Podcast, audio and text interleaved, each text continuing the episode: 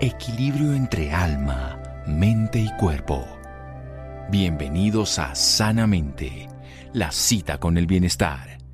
Dirige Santiago Rojas.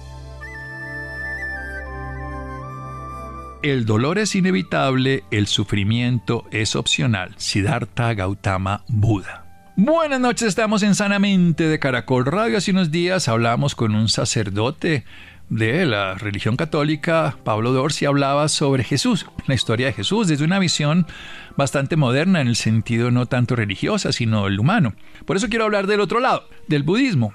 Es una religión, el Buda quién era, hay más Budas, es un solo Buda, Siddhartha Gautama. contar un poco la historia de este personaje de pronto nos lleva a entender si podemos o no acercarnos al budismo sin necesidad de dejar nuestras creencias o ampliarlas o cambiar nuestro comportamiento. Agustín Paniker es un escritor y editor especializado en la cultura de la India tiene ascendencia de la India por la línea de su padre y española por el lado de su madre, o sea que su sangre y su arraigo. Es presidente de la Fundación Ramón y Paniker Trust, que es dedicada a la ayuda a la educación de niños y niñas necesitados de ese país, de la India, y al intercambio cultural entre el sur de la India y España. Es un gran conocedor del budismo, del hinduismo. Querido Agustín, es un honor. Buenas noches y gracias por acompañarnos. No, el honor es mío. Muy buenas noches. Encantado de estar aquí. Bueno, ¿quién era el Buda histórico para entender qué es el budismo? bueno, es difícil resumirlo. Bueno, es una figura muy antigua de la India. Al parecer era un noble del norte de India de hace unos 2.500 años que abandonó sus posesiones para dedicarse a la búsqueda espiritual y dice, cuenta la leyenda del Buda que en efecto tuvo su experiencia de despertar bajo un árbol, una higuera majestuosa, y luego se dedicó a predicar su enseñanza durante varias décadas, y ahí se formaría lo que conocemos como budismo. Bueno, como él era el príncipe Gautama, eh, que, se, que se dio cuenta de que había sufrimiento, había todas estas historias. ¿Y qué es el budismo entonces? Lo que él descubrió, encontró y nos dejó a los demás. Sí, pues sí, bueno, mira, fíjate, hay muchas maneras de entenderlo, de vivirlo, de practicarlo, ¿no?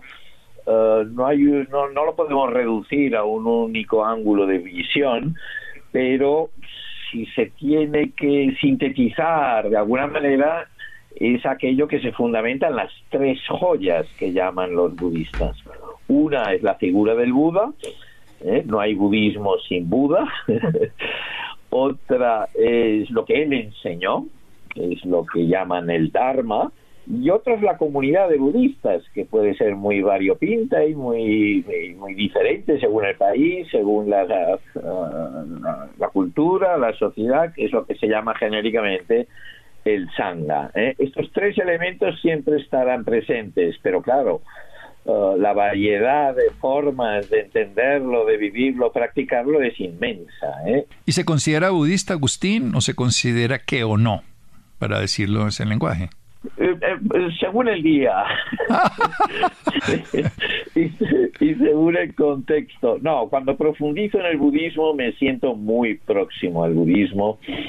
A mí no me gusta colgar etiquetas sobre mí, por lo tanto, eh, en general yo ni me he ordenado ni, ni, ni, ni, ni soy budista, pero sí simpatizo mucho con el budismo y otras tradiciones hermanas y me parece sumamente interesante, es de los mensajes más interesantes creo que podemos escuchar en el siglo XXI, el del budismo. Yo soy en ese sentido un admirador profundamente del mensaje, de la cultura, de lo que él prodigó, pero tampoco me matriculo con ningún tipo de movimiento. Lo que sí creo es que él habló, los 108 caminos de la iluminación me parecen bellísimos. Bueno, hablemos ahorita de algo de eso después de un pequeño corte para entender ese mensaje él habló, por ejemplo, de todo lo que hoy en día hablamos como átomos y todo. Fue un científico, para mí un explorador de la conciencia maravilloso que me encanta leerlo y seguir aprendiendo. Seguimos en un momento aquí en Sanamente de Caracol Radio. Síganos escuchando por salud. Ya regresamos a Sanamente. Bienestar en Caracol Radio. Seguimos en Sanamente. Seguimos en Sanamente de Caracol Radio. Agustín Paniker nos está hablando, tiene un ancestro desde el punto de vista paterno de la línea de la, de la India, de su madre de España, y junto a las dos tradiciones está hablando de las joyas del budismo, de seres iluminados, del nirvana, nos hablaba del dharma y del sangha, en este sentido de la figura del Buda, de las enseñanzas y la comunidad, esa pureza fundamental. Había unas condiciones que el Buda hablaba, pongámoslo en este lenguaje, que existía el sufrimiento, que era inherente a todos que y que había unas causas. Y hablemos un poquitico entonces de las cuatro nobles verdades. Sí, sí, eh, eh, eh, es muy interesante ver que el punto de partida del budismo y de la enseñanza del Buda no tiene que ver con el origen del mundo o lo absoluto, las divinidades, sino con la condición humana. Y él se da cuenta y se percata, en, ya en su época, hace por lo menos 2500 años, que los seres humanos sufrimos. ¿eh? Eh, el sufrimiento es el punto de partida del budismo. ¿eh? La palabra sánscrita es dukkha o pali, que es una lengua similar también, es, la misma, es dukkha. Y toda la enseñanza budista tiene que ver cómo sanarnos de ese sufrimiento, cómo liberarnos de ese sufrimiento. Y entonces él indaga, eh, primero plasma la realidad, eh, eh, la verdad, la primera noble verdad es, pues bueno, sobre acerca, acerca del sufrimiento. La segunda son sus causas, que él las encuentra en nuestra actitud egocentrada, en ese yo inflacionario que tenemos y que no cesa de, de apegarse a las cosas, de desear objetos, fines, metas, ¿eh? personas. Siempre más, siempre más, siempre más, ¿no? Que es como uno lo ve. Siempre más, exacto. Tenemos esa, esa actitud adictiva, ¿eh? Ah, esa ansiedad radical inherente. Y entonces la tercera noble verdad, pues eh, es la buena nueva que él nos trae, nos dice, bueno, pero esta enfermedad, el sufrimiento causada por esa sed ¿eh? Eh, permanente tiene cura, ¿eh? existe una salida, existe una liberación, que eso es lo que significa el nirvana. Y la cuarta noble y última noble verdad, que es la más importante, es el remedio práctico, es el remedio terapéutico que él nos propone para ah, liberarnos de este sufrimiento y todo el mundo de los apegos, ego, del egoísmo, etcétera, etcétera.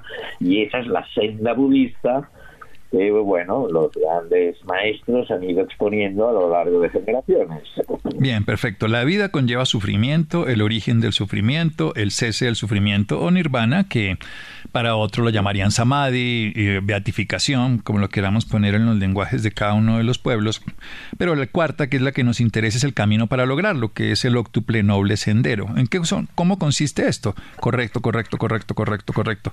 Así lo llama él. Usted es el que sabe, así que adelante, Agustín. Sí, hay una parte, eh, eh, eh, él lo sintetiza en ocho factores, pero bueno, que, van interrelacionados. Uno consiste, son, factores de sabiduría, de conocimiento, de entender los principios fundamentales del budismo, lo que se llama la correcta visión o el correcto pensamiento.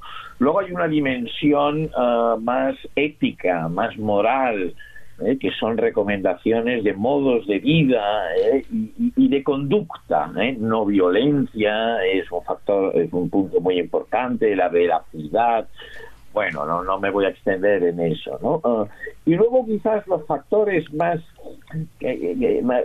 más, representativos del budismo y sobre todo en el siglo XXI, los que más interés han despertado en Occidente, es la parte meditativa, ¿eh? la parte del trabajo introspectivo del budismo, que es el recto esfuerzo, la recta atención y la recta concentración, o correcto, correcto y correcto, uh, y que es lo que genéricamente llamamos meditación, ¿no? El cultivo del sosiego y la tranquilidad y el cultivo de la sabiduría lúcida, de la conciencia lúcida.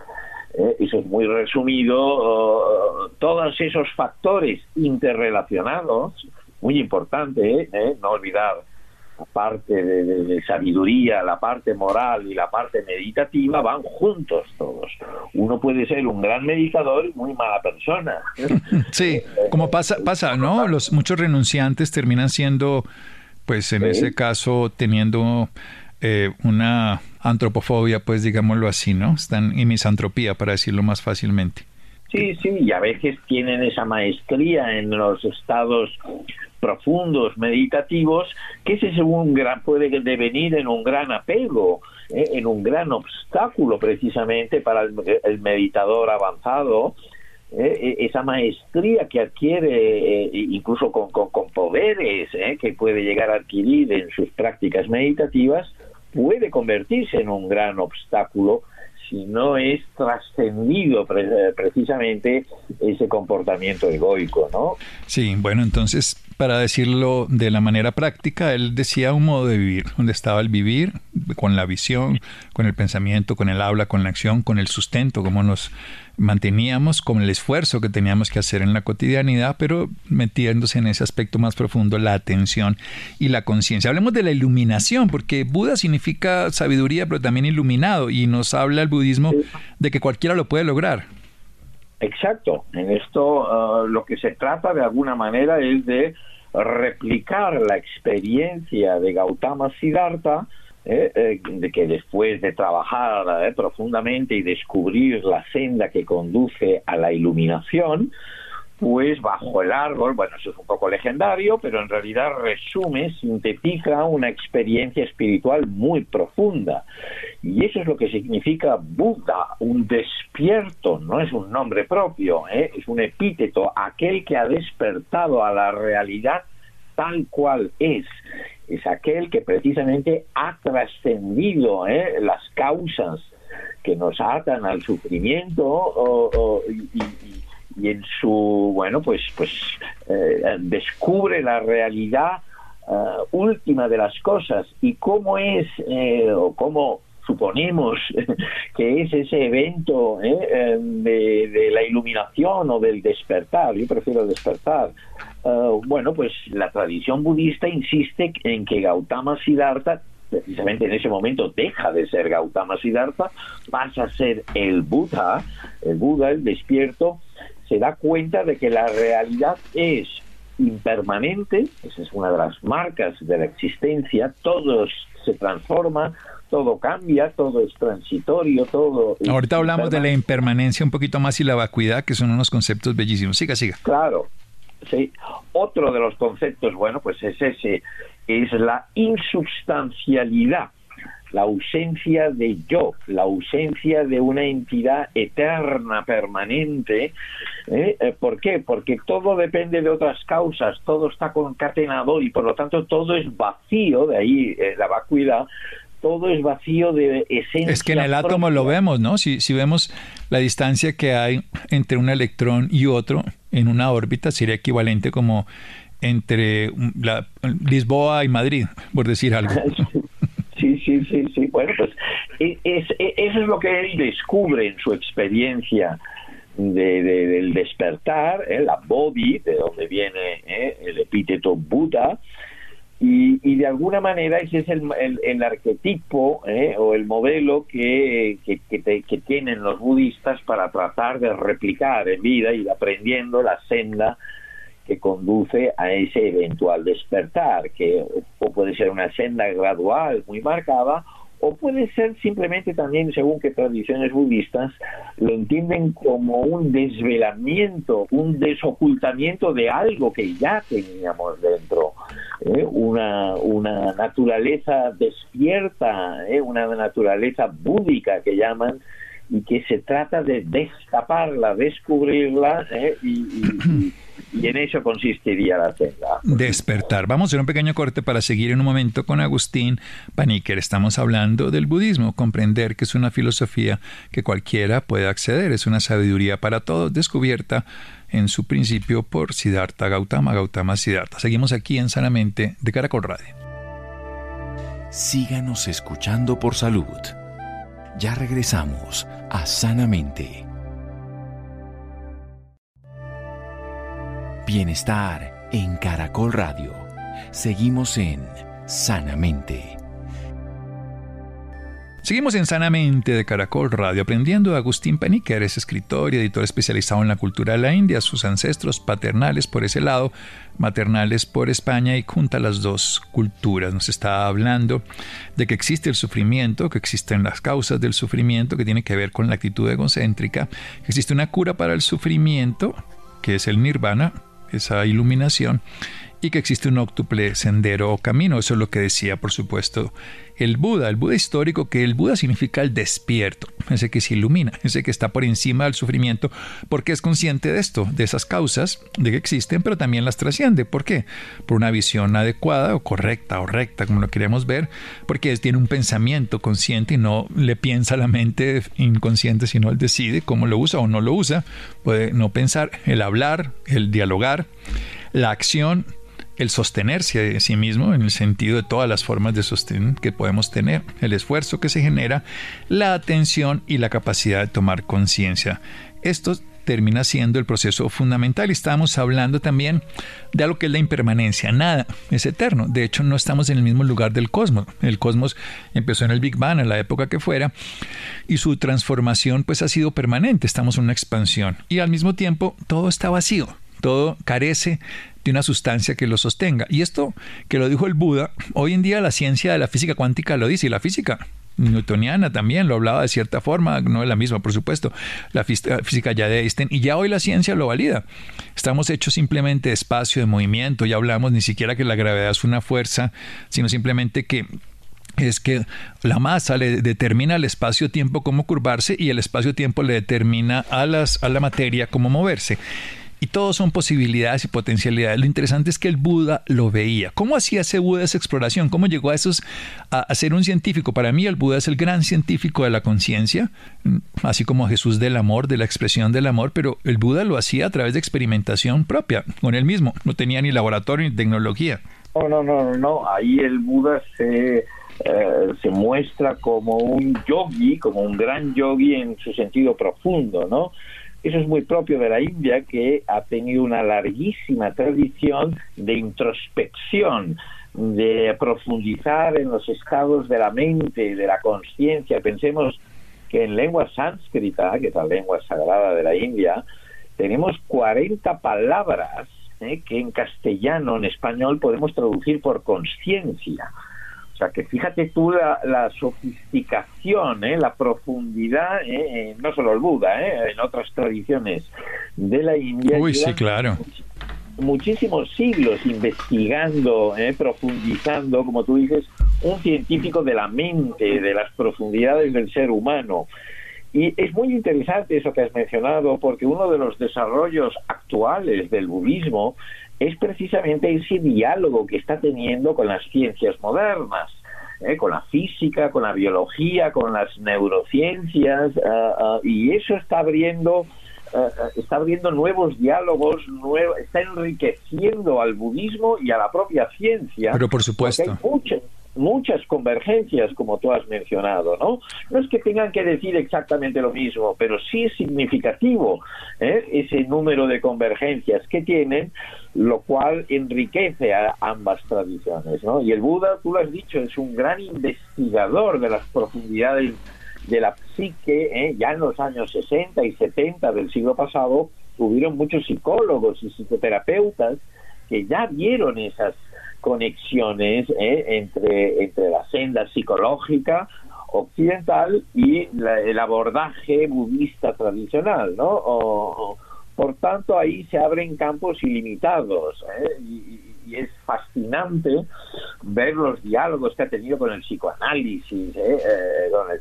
en fin, no, no, no, no, con, todas las tradiciones de psicología. Pues yo como médico y trabajador del proceso de la mente, por ejemplo, en la parte de la muerte y del morir, el acompañamiento a la persona agónica, el proceso del paciente en la crisis existencial, en el dolor físico y emocional, el budismo para mí ha sido neurociencia pura. Ha sido, Por supuesto. O sea, yo lo disfruto, no soy físico, no soy astrónomo, no entiendo el cosmos como lo puede entender alguien, pero el Buda lo entendía de una manera que a mí me ha llamado mucho la atención así como lo hablaban de Hermes, ese arriba, es abajo, porque él podía experimentar en sí mismo y comprender que todos eran fenómenos que se estaban dando a todo nivel. O sea, lo que ocurría en una estrella, en una galaxia, también ocurría en el cuerpo, que los ciclos y los ritmos de la vida en el cosmos se estaban dando en la periodicidad de la luna, en la periodicidad del ser, en la conciencia del hombre de la mujer. Algo que hoy estamos empezando a darnos cuenta, pero que este hombre lo, o este ser lo, lo, iluminó. Hablemos un poquitico, hay, una, hay una tradición, un número mágico, el 108, y el Buda y el budismo en la India, no solamente con el budismo, lo utilizan mucho. Eh, y después se descubrió que tiene que ver con la relación en la distancia y el tamaño entre el Sol y la Luna, entre muchas cosas más.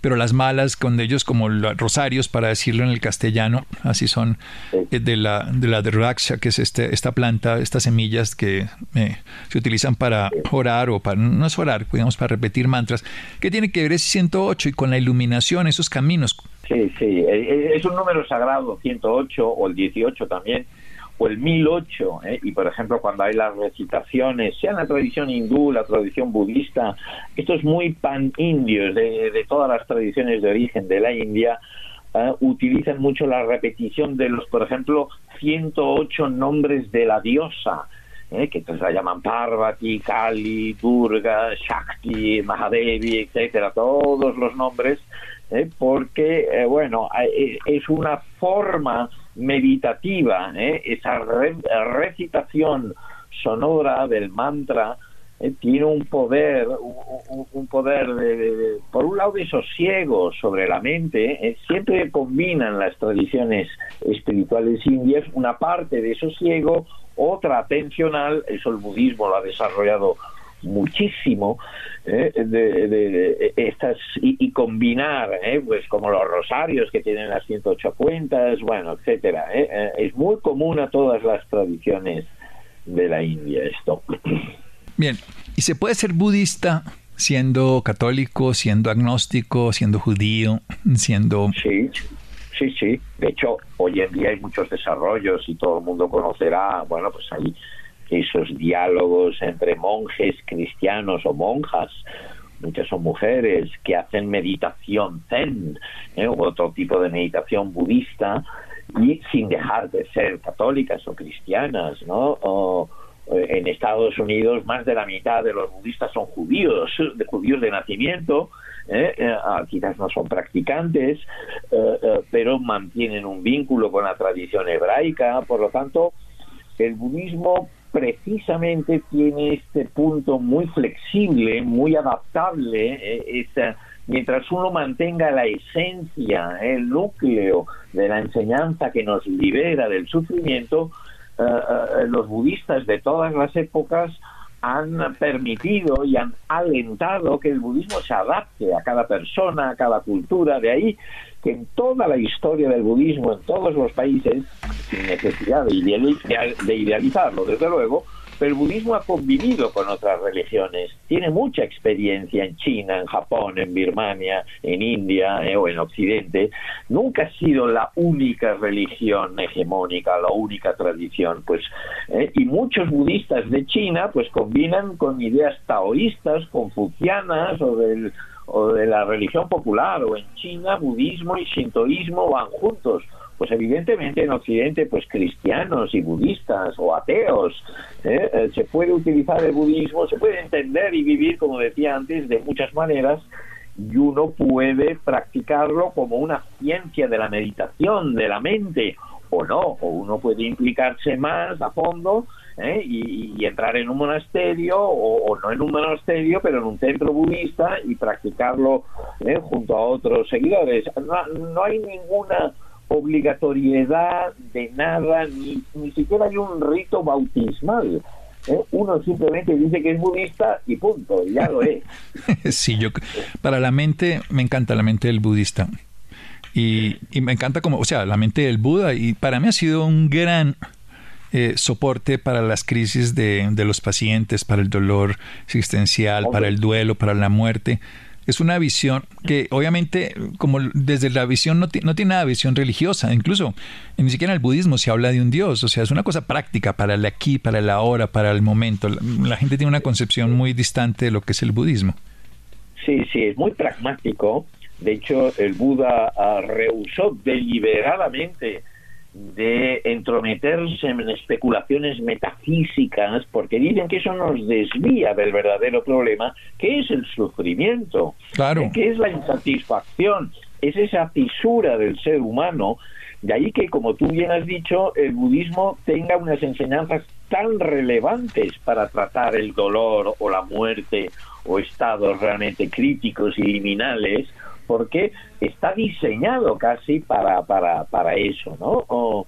y, de ahí la popularidad de técnicas budistas, ¿eh? como el mindfulness, que se empezó a aplicar en hospitales, no en otro lugar. Claro. ¿eh? Claro, que ahora alguien se lo inventa, ¿no? Y no se dan cuenta que, por eso digo, uno, muchas cosas que hoy estamos descubriendo, las dijo el Buda. Sí, y sin adueñárselas, sin sentirlas propias, ni ponerle el, teorema de Pitágoras o no sé qué, por decirlo de alguna manera, ¿no? Sí, sí, sí. Y ahí, bueno, eh, eh, un poco esto habla de la vigencia, de la modernidad que tiene ese mensaje, que aunque en su, en su origen es muy antiguo, tiene 2.500 años, por lo menos, pero mm, es muy universal, universal en el sentido que trasciende barreras culturales y también distintas épocas. ¿eh? Parece ser que, que, en la época del Buda se sentía la fisura ¿no? Eh, de la condición humana hace 2500 años igual que hoy. En realidad yo lo he estudiado un poco este tema y, casi que en esa época puede decirse que nace el ser humano moderno. ¿eh? Y de ahí la vigencia y el interés que tiene el mensaje de uno de los primeros grandes maestros que afrontan la condición del ser humano moderno, que ya no puede refugiarse en una serie de dioses o una serie de, ideologías, y de mitos. que necesita descubrir por sí mismo, experimentar por sí mismo la sabiduría liberadora, ¿eh? lo que llaman conciencia lúcida o vipassana, ¿eh? que es que es exactamente eso lo que significa. Y hablemos de, para terminar, de los oprobios, de esa otra parte, porque él dice que tenemos también 108 oprobios. así como tenemos 108 caminos de la iluminación, como puede ser uno precisamente la atención plena, cualquiera de estas versiones de las... También nos habla de los oprobios del otro lado, que tenemos esas como dificultades, taras o condiciones adversas para superar. Sí, sí, son los obstáculos en la senda precisamente muchas de las prácticas budistas están diseñadas para trabajar sobre la pereza, sobre la duda o sobre todo sobre los grandes eh, los estados malsanos de la mente eh, que, que, ellos resumen generalmente en el odio, la codicia y la ignorancia. Pero ahí también podemos poner el orgullo, la envidia, eh, toda una serie de universo mental, emocional es el gran obstáculo, es lo que nos mantiene encadenados ¿eh? y, enjaulados en esa jaula del sufrimiento. Y, las prácticas budistas, sus técnicas meditativas o morales o, éticas, están diseñadas precisamente para trabajar esos aspectos, ¿eh? rebajar el peso que tengan esos aspectos y a medida que uno va rebajando la fuerza que tiene en ese mundo eh, negativo de meditorio o, de los apegos del ansia eh, pues uno va ascendiendo en, sabiduría y eventualmente podrá, ah, bueno, pues alcanzar la iluminación. ¿eh? ¿eh? Esa es una manera más sencilla y didáctica de presentarlo. ¿eh? Sí, para mí yo creo que el Buda hizo algo y es la recomendación final para cualquier persona que lo quiera conocer. Él dijo cómo. ¿Cómo? Sí. Para mí el Buda es el cómo. O sea, es el método Así como la tecnología nos dice cómo hacemos para cualquier cosa y tenemos lo que se llama un manual del usuario, para mí esos 108 probios es los desperfectos con los que nacemos y los 108 caminos, la forma de solucionarlos. Y nos habla de cuidar al exterior, al interior de la misma manera. Bueno, está el octuple, sendero, todo lo que quieran. Pero el Buda, el budismo, es el cómo de poder salir del sufrimiento. Sea sufrimiento psicológico, biológico. Y realmente funciona. Realmente, pues llevan 2.500 años demostrándolo. No, no lo vamos a decir ahora El mindfulness es simplemente, hoy que en día que sacaron todos esos estudios que demuestran que el mindfulness funciona, es simplemente una validación científica de, una validación histórica. Sí, es, una, exactamente una variación secular científica y una aplicación práctica en un determinado ámbito, ¿no? Pero, pero el fundamento, ¿eh? la esencia es 100% budista, ¿eh? Sin duda. Y, y, con una larguísima tradición y de experiencia detrás de ello. ¿eh? Cualquier cosa que coja uno del Buda.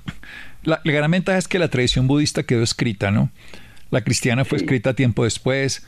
Eh, por personas que no lo conocieron, interpretada y transformada. La, la tradición budista ha quedado mucho más escueta. Bueno, también, ¿eh? no, También, no, no, obvio, pero, pero también Sí. ha quedado mucho más escueta en verdaderos escritos y muy mal interpretada por los que han cogido la senda religiosa. Me refiero que hay escritos Sí. del Buda que son muy científicos y aplicables. Hay unos que son muy filosóficos, poéticos, pero son totalmente manipulables. En fin, Sí. Agustín, ¿dónde podemos aprender más de usted? ¿Tiene obras? ¿Tiene páginas web? ¿Tiene alguna Sí, forma? Por favor. sí. Bueno, yo tengo obras, sí, desde luego, y al respecto de lo que hemos estado hablando, bueno, tengo un libro, tengo que hacer publicidad porque se llama Las Tres Joyas. Por favor, el- recordemos la figura del Buda, el Dharma y el Sangha. Exacto. Es una introdu- en uno de los subtítulos lo pone y una introducción al budismo para quien quiera adentrarse en esa maravillosa eh, tradición y se encuentra en Colombia, se encuentra en toda Latinoamérica, se encuentra en España, eh, por lo tanto eh, eso lo tengo, tengo otros libros, ¿no? Pero después de la charla de hoy el, el- el pertinente es este, las tres joyas. Agustín Panique, recordemos. ¿Y tiene alguna página web, algún tipo de Instagram, alguna? Pues, pues no tengo mi, estoy poco activo en redes, lo era más hace unos años, pero ya ahora estoy un poco ya de retirada. Sí tengo mi Facebook y luego hay la página web de Editorial Kairos, esa editorial que yo dirijo en, en España eh, y que está presente en todo el mundo, en toda América Latina y ahí se anuncian eventos, libros, no solo míos, sino de todo ese universo de autores y maestros que yo publico también. Hay que recordar que Kairos era esa forma del tiempo que decían, ¿no? El agión, el Kairos y el Cronos de los griegos, ¿no? Exactamente. Veo que estás muy versado, Santi. Bueno, la, la sabiduría donde se pueda encontrar es una delicia poderla, así sea simplemente Sí. degustar. Un abrazo, querido Agustín. Es un honor que haya aceptado estar en mi programa. Es una maravilla poderlo escuchar y aprender. No, el honor ha sido mío, es un placer, encantado, encantado. Bueno, Agustín Paniker, autor, escritor y director de Editorial Kairos, que tiene una sabiduría para muchos seres. Un abrazo, seguimos aquí en Sanamente de Caracol Radio. Síganos escuchando por salud. Ya regresamos a Sanamente. Bienestar en Caracol Radio. Seguimos en Sanamente. Muy buenas noches a todos nuestros oyentes y por supuesto al doctor Santiago. Hoy hemos decidido hablar de las dulas. ¿Qué son las dulas? ¿Cómo pueden las dulas reducir la probabilidad de una cesárea? Todo eso y mucho más nos los va a explicar nuestra invitada del día de hoy, Doris Aristizábal, quien es enfermera, auditora de gestión del riesgo de comida medicina prepagada y además una dula certificada. Doris, muy buenas noches. Gracias por estar con nosotros en Sanamente. Muy buenas noches, Isidro Díaz. Muchísimas gracias por la invitación. Doris, empecemos por decir qué es una dula. Bueno, una dula es una mujer profesional certificada que se encarga de acompañar, de escuchar, de informar en el proceso de maternidad, en el proceso del embarazo, del parto y del posparto, ¿cierto? Estar ahí acompañando y brindando como esa seguridad y contención a esa mujer gestante. Doris, eso quiere decir que este acompañamiento no es solamente físico, ¿no? No es solamente de recibir al niño, sino que viene un acompañamiento emocional. Sí, totalmente de acuerdo. Es un acompañamiento también emocional, de ir escuchando, de ir brindando esa seguridad, dar consejos y alternativas a esa mujer, escuchando mucho como esas necesidades y deseos que ella tiene en ese proceso de la maternidad. Doris, quizás a lo largo del tiempo este concepto de Dula va tomando como cada vez más fuerza, ¿no? Sí, cada vez más buscan las mujeres sentirse como acompañadas en ese proceso, que les brinde como esa seguridad, porque sabemos que uno empieza la maternidad con muchas dudas y con este acompañamiento de otra mujer que está a mi lado, que me está escuchando, me permite o le permite a esa mujer en estado de gestación empoderarse de ese proceso y tener uno, un parto con mejores resultados. Doris, usted ha sido una mujer que desde el 2021 a la fecha ha acompañado más de 368 mujeres gestantes. ¿Este acompañamiento va hasta el momento del nacimiento del niño o por el contrario siguen como en algún contacto unos días después? Realmente el acompañamiento se da también después, ¿cierto? En ese posparto, porque en ese posparto también surgen muchas dudas, pues además de este proceso de dula, también soy asesora en lactancia materna, entonces en ese proceso de la maternidad esos primeros días del puerperio surgen muchas inquietudes en torno a la alimentación de ese recién nacido y en torno también a los cuidados del recién nacido. Y para una mamita y una familia, sentir ese acompañamiento o esa persona que está ahí dándote claridad a esas dudas que surgen constantemente, les genera mucha tranquilidad. Según un estudio realizado por los neonatólogos Marshall Klaus y Catherine Scott, han encontrado que cuando hay una dula se puede reducir la posibilidad de una cesárea durante el embarazo. Háblenos un poco de eso. ¿Por qué sucede esto? Bueno, realmente esto sucede porque pues usted le brinda esa tranquilidad, esa educación a esa mamita que le permite prepararse para ese momento del parto, brindándole como las herramientas y estrategias que le permiten volver a lo esencial, a confiar en su cuerpo, a empoderarse de su cuerpo y a empoderarse de ese nacimiento de nuestro bebé, donde ellas como terminan eh, conociendo la importancia de lo fisiológico de nuestro cuerpo para poder dar a luz. En la medida en que ellas se empoderan de ese proceso, deciden cada vez más dar nuevamente paso a ese parto vaginal, ¿cierto? A ese parto natural y disminuir también como esos riesgos de los procedimientos medicalizados que son necesarios obviamente porque hacen parte de disminuir los riesgos para esa madre y ese y ese recién nacido pero que sean realmente por las indicaciones necesarias. Entonces, que las madres desean volver como a lo natural en la medida en que se sienten tranquilas, preparadas para ese proceso de parto, que es lo que más les angustia, para el manejo del dolor, para buscar esas estrategias y medidas que les ayuden a disminuir la angustia y el dolor durante el trabajo de parto. Doris, como si hiciera falta decirlo, pero yo quiero que enumeremos algunos beneficios físicos y emocionales de tener una dula a la mano. Bueno, no, pues realmente son muchos porque pues, eh, se disminuyen las tasas de cesárea, se disminuye la necesidad del uso de analgésicos o epidural durante el momento del trabajo de parto, se disminuye también eh, la incidencia y uso de forces, se aumenta la tasa de lactancia materna, se aumentan o se disminuyen las complicaciones en el momento del parto porque hay una mayor tranquilidad y seguridad e inclusive se disminuyen las tasas de depresión postparto. Doris, quizás quienes ven o están conociendo apenas este término de dula en nuestro país y de pronto están en un proceso de gestación se estarán preguntando, ¿y cómo sé si una dula es para mí? Bueno, realmente las mamitas empiezan en esa búsqueda cuando empieza a surgir muchas inquietudes, necesidades, cuando la ansiedad se acrecienta en el proceso de gestación, entonces desean buscar también ese acompañamiento que les permita como aclarar tantas dudas. Adicional, eh, algo muy importante es que pues no solamente es como ese acompañamiento desde DULA, sino también como enfermería, que se complementa ese proceso técnico, científico, cuando la mamita está solamente con su médico tratante pero estamos tratando allá solamente la salud y ella viene y busca acá también respuesta a esa parte emocional, a esas inseguridades que surgen en el proceso de gestación. Entonces ahí ellas dicen, esto es lo que yo busco y cuando llegan acá, se acercan a ti, encuentran de pronto esa empatía o esas respuestas a esas necesidades. Doris, ¿en qué momento buscar una dula? ¿Inmediatamente se empieza el proceso de gestación o hay unos meses estipulados?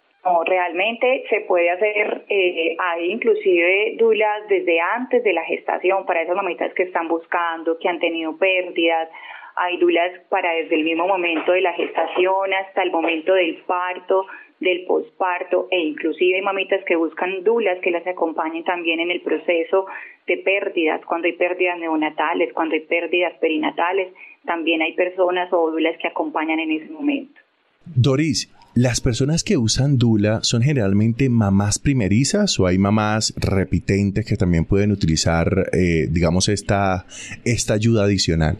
No, También hay mamás que puede ser su segundo, su tercer embarazo, que han tenido experiencias positivas, que sintieron mucha tranquilidad en el momento del primer acompañamiento y desean en su segundo tercer embarazo volver a tener esta experiencia, ¿cierto? No sentirse solas, no porque no estén con su pareja, no porque no estén con su familia en ese proceso de gestación, pero sí se sienten a veces más empáticas cuando está esa otra mujer que te escucha, que te brinda seguridad, que te da tranquilidad. Entonces, no solamente son las gestantes, sino aquellas que ya han tenido dos o inclusive su tercer embarazo.